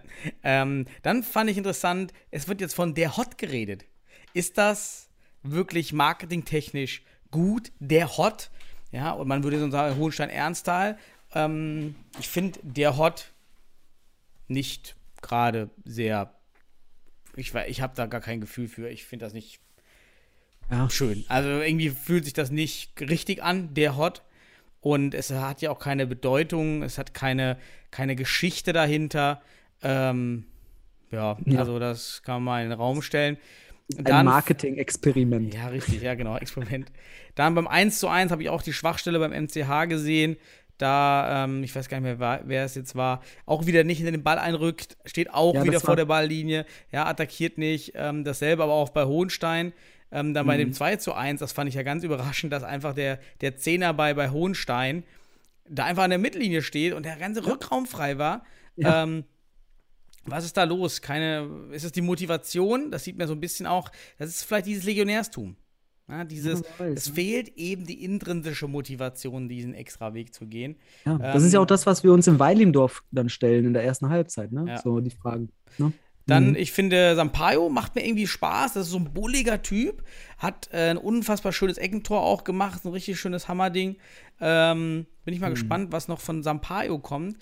Ja. Und ähm, ja, beim 2-3 ist ein unnötiger Ballverlust. Dann pressen zwei Ja. Spieler auf einen auf der Außenlinie beim MCH und machen dadurch erst Ribeiro dann den Platz in die Mitte frei. Ähm, ja, macht ihn natürlich super präzise rein. Ne? Ja, kann man alles so unterstreichen.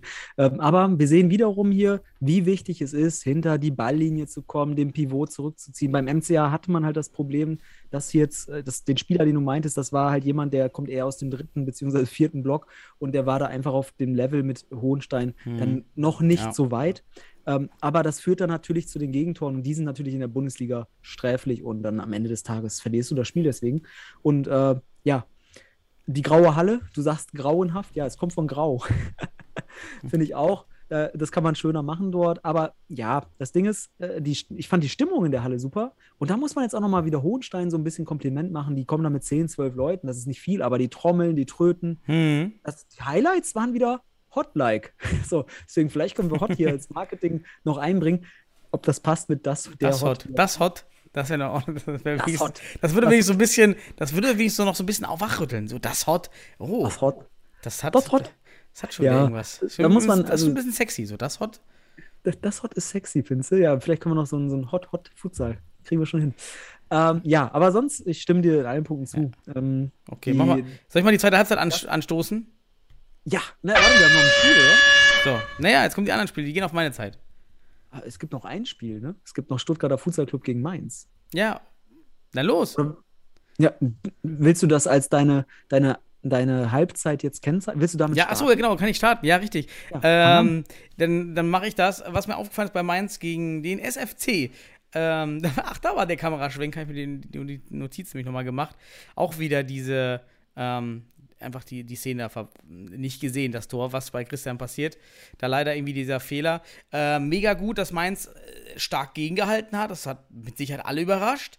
Äh, mich hat auch überrascht Aksentevics Abwürfe. Also für mich ist es jetzt, ich habe jetzt einen neuen äh, Abspitzen für Aksentevic, weil ich das eh immer sehr, sehr schwer schreiben und sprechen kann. Ist jetzt AK-47, weil dieser Ball, das ist ja eine Granate, die, den er da abwirft.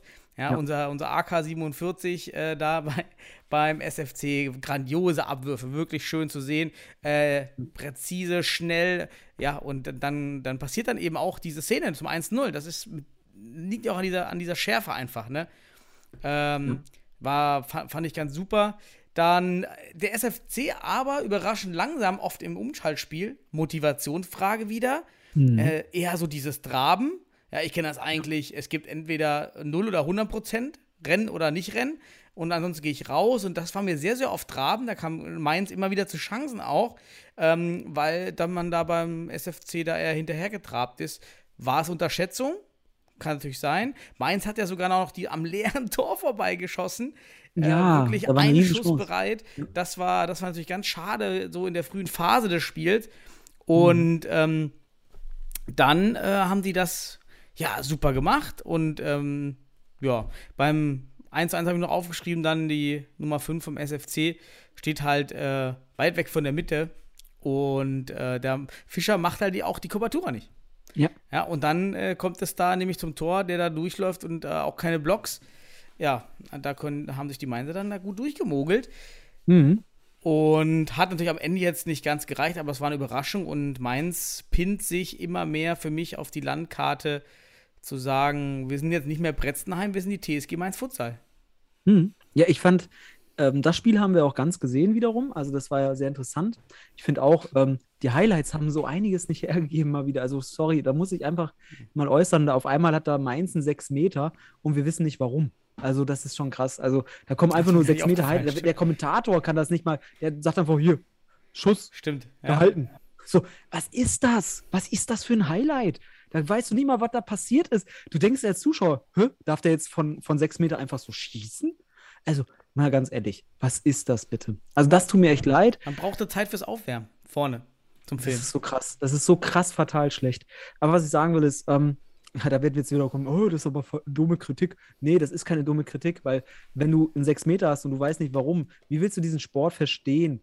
Und ähm, was willst du überhaupt über diesen Sport entwickeln? Ne? Also, das fehlt mir einfach auch für Zuschauer.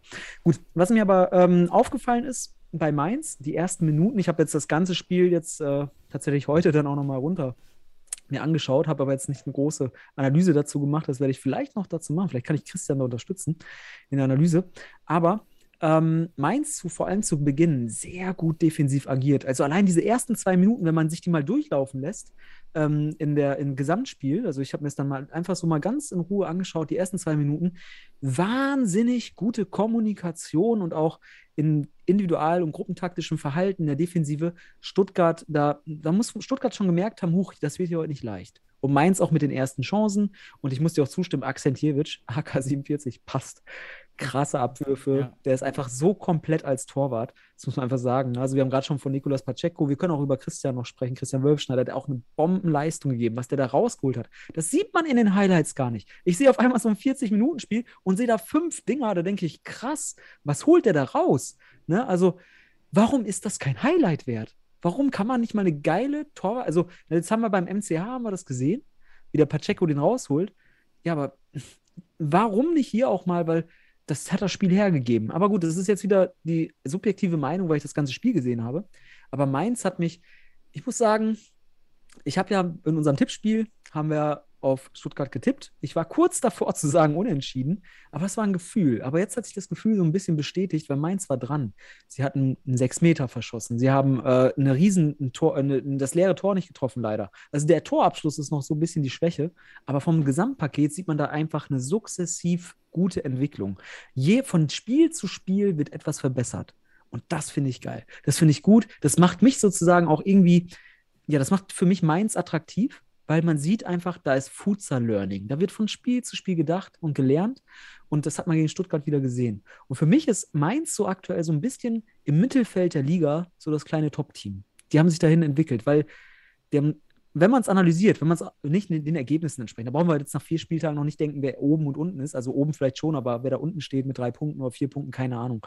Das interessiert mich nicht. Das müssen wir zur Halbserie denken. Aber Mainz hat sich da ein bisschen so als wirklich gute Entwicklung auch im Mittelfeld als, als ein kleines, für mich ein, das interessanteste Team entwickelt, wenn man es analysiert. Und da sieht man gegen Stuttgart interessante ja, Auswüchse der, der, der, der Lerneffekte. Ähm, es fehlt halt hier und da leider im Abschluss. Da kriegt man den Ball nicht richtig über die Linie. Und da hat nicht mal Akzentjewitsch äh, dran jetzt, also ein sechs Meter reinschießen, da kann Akzentjewitsch auch nicht viel machen. Der geht in die Ecke und lässt sich abschießen. Ne? Also ähm, so ist das halt. Ähm, den kannst du auch einfach reinhauen. Ähm, ja, oder ein leeres Tor treffen. Das, da fehlt es noch ein bisschen. Aber ich muss sagen, ich bin in gewisser Art und Weise begeistert auch, wie jetzt auch Mainz oder auch die anderen Teams wie Bielefeld oder Düsseldorf gegen die Top-Teams gegengehalten haben. Und man sieht, Mentalität ähm, und Einsatz bringt's weil die Top-Teams anscheinend anfangen zu unterschätzen. Da gibt es vielleicht ein Mentalitätsproblem in gewisser Art und Weise. Bei allen dreien. Du hast gerade schon gesagt, bei Hohenstein hat man gesehen, die gehen bleiben einfach bei der Mittellinie stehen und lassen sich das 2-1 reinschieben. Äh, bei Weidendorf haben wir gesagt, erste Halbzeit, was war das denn dort wieder? Ne, da ist ja wieder heiße Luft gewesen. Und jetzt gegen Stutt bei Stuttgart sieht man auch wieder, dass man vielleicht hier und da zu langsam war in der Defensive. Aber ich muss sagen, ich würde viel mehr Credits geben zu den Teams wie Mainz, Bielefeld und Düsseldorf in diesem Moment, weil sie hier wirklich die Top-Teams am Rand, am Rand des Punktverlusts haben. Und auch Mainz hatte Stuttgart auf Augenhöhe auf dem Platz. Und das fand ich super. Das hat mich gefreut. Und das zeigt, dass man sich diese Spiele allesamt eigentlich auch, und das ist das Interessante, eigentlich auch alle auf 40 Minuten mal anschauen könnte und auch mal irgendwie noch zugänglich gemacht bekommt, weil man hat echt spannende Spiele in der Bundesliga. Und dieser vierte Spieltag war für mich irgendwie so ein der beste Spieltag bisher, weil man hat diese Kombination der Teams gehabt, ähm, wo wirklich Gegenwehr war und wo man sich strecken musste, wo es eng war. Das waren, das waren gute Ergebnisse. Nehmen wir jetzt mal Wacker und HSV Panthers raus, aber die anderen Ergebnisse, alles mega spannend, mega geil. Also ich habe mich über diesen Spieltag im Rückblick echt gefreut, muss Mhm. ich sagen. Aus einem Punkt war er aber nicht besonders gut. Ich pflege jetzt die Zuschauerstatistik. Und ja, äh, ja das war der schlechteste äh, Tag. Also seit Start der Bundesliga sind die Zuschauerzahlen ähm, gesunken. Ähm, Ja. Und sie waren jetzt am Tiefpunkt. Also sind im Durchschnitt die wenigsten Zuschauer, also im Durchschnitt pro Was hatten wir an diesem Spieltag im Durchschnitt? 100, 120 irgendwas. Äh, was seht ihr in meiner Grafik? Ist ein bisschen undeutlich. Warte mal, ich guck mal Ja. hier. Ähm, Hm. 100. Da, da hast du recht. Das ist jetzt natürlich nicht erfreulich. Ähm, Yep. Kann noch Corona-bedingt sein. Man weiß es nicht. Na, Ja, der Illusion brauchen wir uns alle nicht mehr hinzugeben. Wir müssen verstehen, dass es eben äh, Bundesliga ist und dann kommen schon mal nicht die ganzen Zuschauer für die Regionalligaspiele, die oftmals Derbys sind. Ähm, Und äh, die anderen Teams spielen parallel. Und es interessiert sich halt niemand für den Sport, ähm, weil die niemand kennt. ja. Und wie bekommst du Menschen von einem Sport überzeugt, auch wenn das hochprofessionelles Niveau beim SFC Stuttgart oder so ist? Ja, ähm, erst Stimmung. Ich finde weiterhin erst Stimmung in die Halle. Ich weiß auch nicht, ob das ein guter Zug ist, jetzt in die große Arena umzugehen. Am nächsten Wochenende gibt es ja Livestream. Ähm, das Spiel ähm, TSV gegen SFC. Ich glaube, erst war es eine schlechte Entscheidung, in die große Arena zu gehen, weil dort die Stimmung dann eher wieder nicht wirken wird. Für 16 Euro Eintrittsgebühren, was? Wirklich? ja, ist das auch mal ein richtiges Brett. 16 Euro. 16 Euro. 16. Also Hast du das- gerade 16 gesagt? Ja, 16. Und das ist auch die völlig falsche Kalkulation. Diese Spiele jetzt am Anfang der Bundesliga, die müssen dazu genutzt werden, eigentlich, um jetzt mal irgendwie Leute reinzudrücken. Das ist alles on top, das ist alles Defizit. Mhm. Weil, ja, also für 16 Euro verliert sich dann Ey, wirklich kaum noch einer, der den Sport, also niemand, der den Sport kennt, äh, nicht kennt. Also man muss, man macht es ja nicht kostenlos, weil das ist ja auch dann kein Qualitätsmerkmal. Das heißt, man würde auch sagen, hier, meine Prognose ist, äh, es ist keine gute Qualität. Aber 16 Euro, das ist schon eine Stange. Also ich finde sowieso ab 10 Euro wird es grenzwertig ähm, für deutschen Futsal. Ne, muss man einfach sagen, weil man hat ja auch, ich habe ja auch Erfahrung mal aus Spanien oder sonst was, was da so an Gelder, da kostet, da hast du eigentlich zum normalen- Spiel umgerechnet 5 Euro Eintritt. Ne? Also das mal im Verhältnis für spanischen Profifutsal. Das muss ich vorstellen. Und teilweise lassen die auch Leute kostenlos rein. Also das muss man sich mal vorstellen. 16 Euro in Stuttgart für das nächste Topspiel zwischen Stuttgarter Futsalclub und Weidendorf am Samstag, 18.30 Uhr. Ich glaube, ist es Porsche Arena? Ist es dann Porsche Arena? Wieder? Nee, äh, Schar, Schar-Arena. Ah, Schari, ah, das war da, wo die Nationalmannschaft gespielt haben. Entschuldigung. Weil Stuttgart hat ja Mhm. im ersten Spieltag in der Porsche Arena gespielt. Aber 16 Euro, Alter, das ist, also, das sollte man nochmal reflektieren, ob es was bringt, ob wir da wirklich dann 1000 Leute haben. Aktuell, du sagst ja, die Zuschauerzahlen gehen in so Richtung Tendenz 100 bis 200. Ja. Lass uns die Daten mal, um das wirklich besser einzuschätzen, dann immer weiter verfolgen und dann gucken wir mal zur Halbserie. Da machen wir mal so einen richtigen, da machen wir mal so einen Abriss der ganzen Geschichte und gucken uns an, was da genau an Daten vorhanden sind und wie man das einschätzen kann, weil die Zuschauerzahlen von der Prognose ja aktuell, das haben wir beim letzten Mal, glaube ich, auch schon oder beim vorletzten Mal besprochen, so in Richtung 100, 200 sicherlich gehen wird. Mehr müssen wir nicht, äh, aktuell nicht erwarten, aus welchen Gründen auch immer. Aber die Gründe können wir dann ja weiter diskutieren und gucken. Aber wenn ich jetzt höre, 16 Euro beim Topspiel, Ja, Live-Spiel, also das ist dann, ähm, klar, die Halle ist teuer, aber dann lass die Halle. Dann eine kleinere Halle nehmen, äh, die schön herrichten, lieber das überschüssige Kapital eben in, in, in schöne äh, Banner und äh, Verschönerungseinrichtungen investieren, die man ja auch längerfristig benutzt. Einmal in die Schar-Arena, das äh, nennt man dann ja, das sind sogenannte OPEX, ja, also operative Ja. Kosten. Ja, die sind weg. Weg. Die Ausgaben sind dann weg, Sankkost und CAPEX, ja, die Kapazitätskosten, das sind dann Infrastrukturinvestitionen. Diese Investitionen, diese Ausgaben kann man weiterverwenden. Äh, und Ja. das ist ein bisschen unverständlich, warum man da jetzt so viel Geld in die Hand nimmt. Vielleicht Ja. wird die Arena auch voll, es wäre super, ich würde Ja, mich freuen, vielleicht dass die Zuschauerzahlen genau. steigen.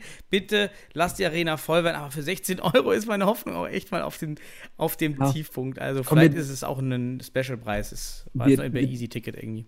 wir drücken die Daumen. Wir drücken die Daumen. So, und wenn man jetzt, hast du noch was dazu? Oder wolltest du noch weitermachen? Ja, ist ja meine Halbzeit. Ich wollte eigentlich ein Thema Ja. ansprechen. Äh. Bund Bundesliga haben wir jetzt äh, ja durch. Ähm, oder? Ja, das war es jetzt. Alle Spiele durch. Ja, also man muss sagen, wenn man sich so die, den Spieltag anschaut, wir müssen mal unsere Tipps dazu äh, vergleichen. Wir waren echt gut dabei. Ähm, Mhm. MCH gegen Hott hätte auch unentschieden ausgehen können. Ne? ne? In den Highlights konnte man das vielleicht nicht sehen, aber ähm, wir sind gut dabei gewesen und man muss aber auch sagen, diese, die, wie gesagt, die, die Spitzenteams, na, wir wissen nicht warum, aber sie liefern gerade noch nicht spitzenmäßig, zumindest nicht an diesem Spieltag. Haben sie nicht spitzenmäßig abgeliefert. Ich würde schon fast sagen, ähm, dass die anderen Teams da ähm, viel beizutragen gehabt haben. Also Düsseldorf, Bielefeld und Mainz, dass die Spitzenteams so ein bisschen gewackelt haben. Aber, und deswegen sind sie auch Spitzenteams, deswegen würden wir diesen Titel Spitzenteam nicht wegnehmen, sie gewinnen ihre Spiele trotzdem, auch wenn sie mal eine Halbzeit schwächer spielen. So Ja. ist es. Genau. So ist es. Ähm, dann würde ich gerne einmal mein Thema, meine Halbzeit noch, noch nutzen äh, für das Thema Jugendfutsal. Und der, der Grund ist ein einmal der Podcast, ähm, Jugendfußball-Podcast, den ich jetzt äh, immer mal wieder verfolge. Ähm, der ist relativ neu. Der Kinderfußball-Podcast heißt das. Und ich dort beobachtet habe, dass äh, verschiedene Jugendtrainer aus NLZs ganz viele tolle, innovative Spielideen vorstellen in diesem Podcast. 2 gegen 2, 3 gegen 3, auf 5, auf 8 Tore, äh, ohne, ohne Gewinner, ohne Liga, ganz viele Sachen, ja, und sich auch teilweise widersprechen. Einmal dann sagen, wir wollen, wir müssen akzeptieren, dass die Jugend heute anders ist, nicht in der Vergangenheit leben, keine fünf Sätze später. Ja, wir wollen die Bolzplatz-Mentalität aber von früher, weil früher haben wir auf dem Bolzplatz ja auch äh, Seitenbolzen gemacht. Widersprechen sich dann auch immer mehrfach. Ein Thema fehlt mir, das ist Futsal. Es wird einfach nicht besprochen. Und das ist ein spannendes Thema, finde ich. Warum ignoriert man im Kinderbereich Futsal? Äh, denn vieles ist ja schon da, ja, was man machen kann. Und jetzt kommt noch oben drauf, warum das Thema heute, weil heute habe ich noch den Sport Inside Podcast gehört, zum Thema Kopfball im Fußball. Und dort äh, tut sich gerade ganz viel in England weil dort einige Studien jetzt schon deutliche Hinweise und klare Hinweise gefunden haben, dass langfristiges Kopfballspiel Demenz fördert und andere neuronale Schäden, mhm. Äh, neurologische Schäden. Und ja, dann diskutiert man jetzt in Deutschland ganz schlimm, kann der Jugendfußball auf Tor, auf Kopfball verzichten. Ja, eigentlich wäre es ganz einfach, man fängt jetzt in der F-Jugend an, ohne Kopfball spielen zu lassen und zieht die F-Jugend nach oben. Ja? Und dann mhm. jedes Jahr weiter und somit ähm, weiß dann einfach in 15 Jahren niemanden wieder, dass es mal mit, dass es dort mal Kopfball gab. Aber. Ist ja, ist ja Demenz dann. Ja, 15 Jahren. Aber jetzt kommt das Thema Futsal. Im Futsal gibt es ja gar keinen Kopfball. Es löst also auch das Problem. Ja, also Futsal löst diese, die Probleme, die immer wieder in diesem Podcast erklärt werden. Die Kinder brauchen mehr Ballkontakte. Die Kinder brauchen einen Ball, den sie besser kontrollieren können. Die Kinder brauchen Technik. Die Kinder brauchen kleinere Räume. Die können nicht so weit laufen. Ja, das, das Tor darf nicht so groß sein. Gerade wenn so dann eher schon C-Jugend, wenn die Tore dann noch recht klein sind, auf diese großen Tore. Mhm. Ähm, und dann noch, ja, auch weniger Kopfbälle sollen gespielt werden. Ja, verdammt nochmal, spielt doch Futsal. ja, warum, Sebastian, erkläre mir, warum ignoriert man diese Spielform, die für Kinder mhm. ja erfunden wurde, gemacht wurde. Warum ignoriert man die im Fußball Deutschland? Aber ich, beschäftigt sich, ja. also, nur ganz letzter Punkt, weil es kann nicht das Argument sein, dass man es nicht kennt, was man es nicht kennt, weil es werden ja andauernd neue Formen erfunden, die man ja auch vorher auch nicht kannte. Hm. Also warum erfindet man was Neues, anstatt auf Futsal zu gehen? Ich habe eine Theorie, aber sag du mal deine. Also erstmal finde ich super interessant die Kopfballgeschichte, dass das jetzt erst irgendwie Thema ist. Ich kann mhm. sagen, in meinem Sportstudium, und das ist jetzt äh, zehn Jahre her, also der, der Abschluss, ähm, da haben wir schon über, äh, ja, über Kampfsport, Boxen und so weiter, da gab es schon interessante Ergebnisse, dass halt Schläge auf den Kopf auch in geringer Zahl und in, auch bei Kindern schon, also wir reden hier nicht von starken Schlägen oder sowas, dass diese tatsächlich schon Demenz in einer gewissen Art und Weise fördern oder auch entsprechende Hirnschäden äh, erfolgen lassen. Und dass man daraus jetzt natürlich nicht direkt transferiert hat, ne? also dass man auch mal sagen könnte, okay, Kopfball im Fußball, das ist ja auch, wenn du jedes Training ein, zwei Kopfbälle machst als Stürmer oder sowas, oder sogar viel mehr als Stürmer, ne? im Fußball, ja, dann äh, haben wir da eine ähnliche Belastung für das Gehirn und ähm, das ist für, für eine Hirnentwicklung bei Kindern sicherlich nicht fördernd, darf man einfach sagen. Ne? Ja. Auch der Schlag auf den Hinterkopf, das ist keine gute pädagogische Devise. Jetzt muss man aber sagen, das finde ich ganz interessant, warum man da erst heute drauf kommt und so weiter. Ne? Das sind auch so pädagogische Paradoxien. Was ich aber jetzt sagen will, ist, warum wir zum Beispiel kein Futsal dort erkennen, weil, wie du schon sagst, wenn man Futsal inhaltlich versteht und wenn man auch die Studien zum Futsal liest, weil da gab es ja schon auch von der Uni Frankfurt schon vor zehn Jahren Studien, wie viele Ballkontakte man mehr hat mhm. beim Futsal im Verhältnis zum Hallenfußball oder auch zum Rasenfußball. Ich kann es nur sagen, zum Rasenfußball, ich glaube, die Ergebnisse waren zwölfmal mehr Ballkontakte und zum normalen Hallenfußball mit Bande waren es fünf oder sechsmal so viele.